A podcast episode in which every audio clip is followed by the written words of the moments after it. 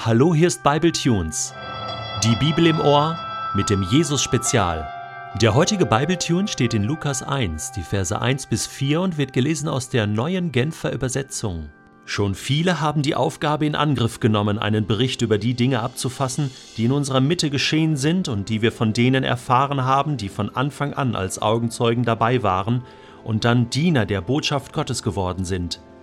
Darum hielt auch ich es für richtig, nachdem ich allem bis zu den Anfängen sorgfältig nachgegangen bin, diese Ereignisse für dich, hochverehrter Theophilus, in geordneter Reihenfolge niederzuschreiben, damit du erkennst, wie zuverlässig all das ist, worin du unterrichtet worden bist. Matthäus, Markus, Lukas und Johannes. Das sind die vier Evangelien im Neuen Testament. Warum gibt es eigentlich Vier Evangelien. Warum haben die Jungs sich damals nicht zusammengesetzt und sich gesagt, komm, wir bringen sozusagen eine Geschichte raus, eine Story raus? Nun, ein Grund ist, dass diese vier für ganz unterschiedliche Leser, für ganz unterschiedliche Menschen geschrieben haben.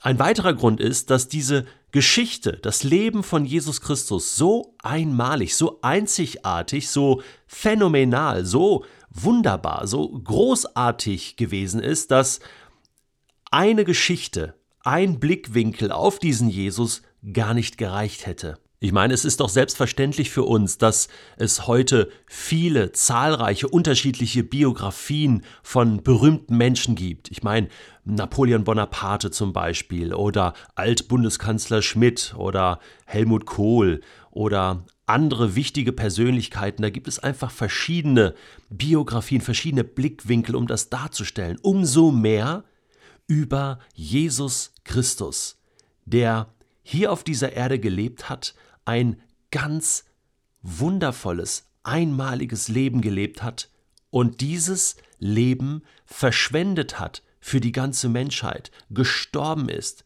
und wieder auferstanden ist. Darüber musste unbedingt berichtet werden, denn das war ja sensationell. Und deswegen hat auch Lukas sich diese ganze Geschichte noch einmal vorgenommen. Und er schreibt das ja hier, er sagt, schon viele haben berichtet über diese Dinge, über Jesus, all das, was geschehen ist. Und er hat sich gedacht, er macht es auch nochmal ist dann zu den Augenzeugen gegangen, also diejenigen, die dabei gewesen sind. Er selber war ja nicht dabei. Und er hat mit allen gesprochen, mit den Jüngern, mit Maria, die noch am Leben war.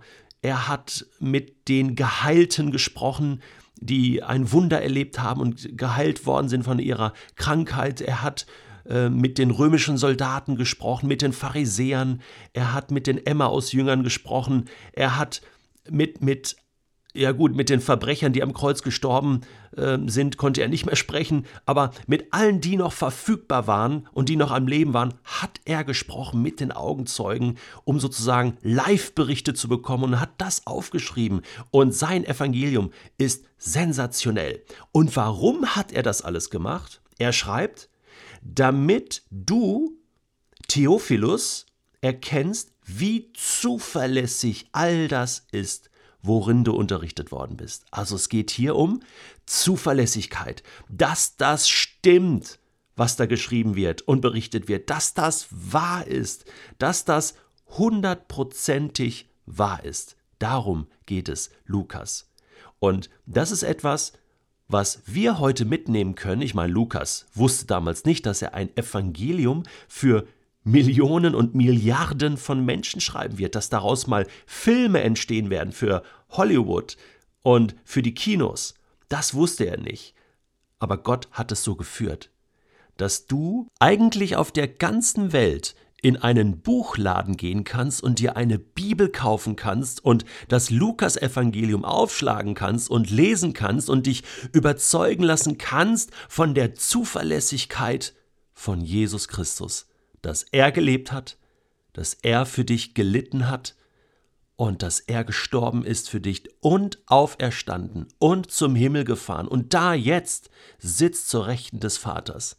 Das ist zuverlässig, das ist wahr, das berichtet uns Lukas. Und er hat diesen ganzen Aufwand, diesen Bericht und nicht nur das Lukas-Evangelium, sondern dann auch noch die nachfolgenden Stories, die Apostelgeschichte, aufgeschrieben, zwei Berichte für einen Menschen.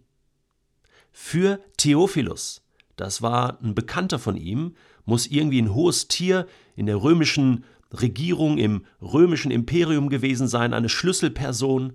Und Lukas schreibt ihm sozusagen per Brief dieses Evangelium, damit Theophilus, dieser eine Mensch, überzeugt wird, beziehungsweise erkennt, dass diese Geschichte von Jesus Christus wahr ist und für ihn persönlich gilt. Ist das nicht der Hammer? Ich finde das sensationell, dass die Bibel für einen Menschen sozusagen geschrieben worden ist. Nicht für die breite Masse, sondern um einen Menschen zu überzeugen. Weißt du was? So darfst du die Bibel lesen. So darfst du auch die Evangelien lesen, das Lukas-Evangelium. Es ist geschrieben worden, um dich persönlich zu überzeugen. Aus Liebe zu einem Menschen. Und da schließt sich der Kreis. Denn Jesus Christus ist gekommen, um allen Menschen zu sagen, dass Gott jeden persönlich so sehr liebt, dass er bereit ist, seinen eigenen Sohn für sie herzugeben. Das war seine Botschaft. Und die Evangelisten machen nichts anderes. Sie berichten von dieser Liebe und sie sind getrieben von dieser Liebe und dieser Passion und Leidenschaft, Menschen von dieser Liebe Gottes weiterzugeben. Ich wünsche dir, dass du dich anstecken lässt von dieser Leidenschaft, dass du das selbst erlebst, aber dass du dich auch überzeugen lässt von der Zuverlässigkeit des Evangeliums.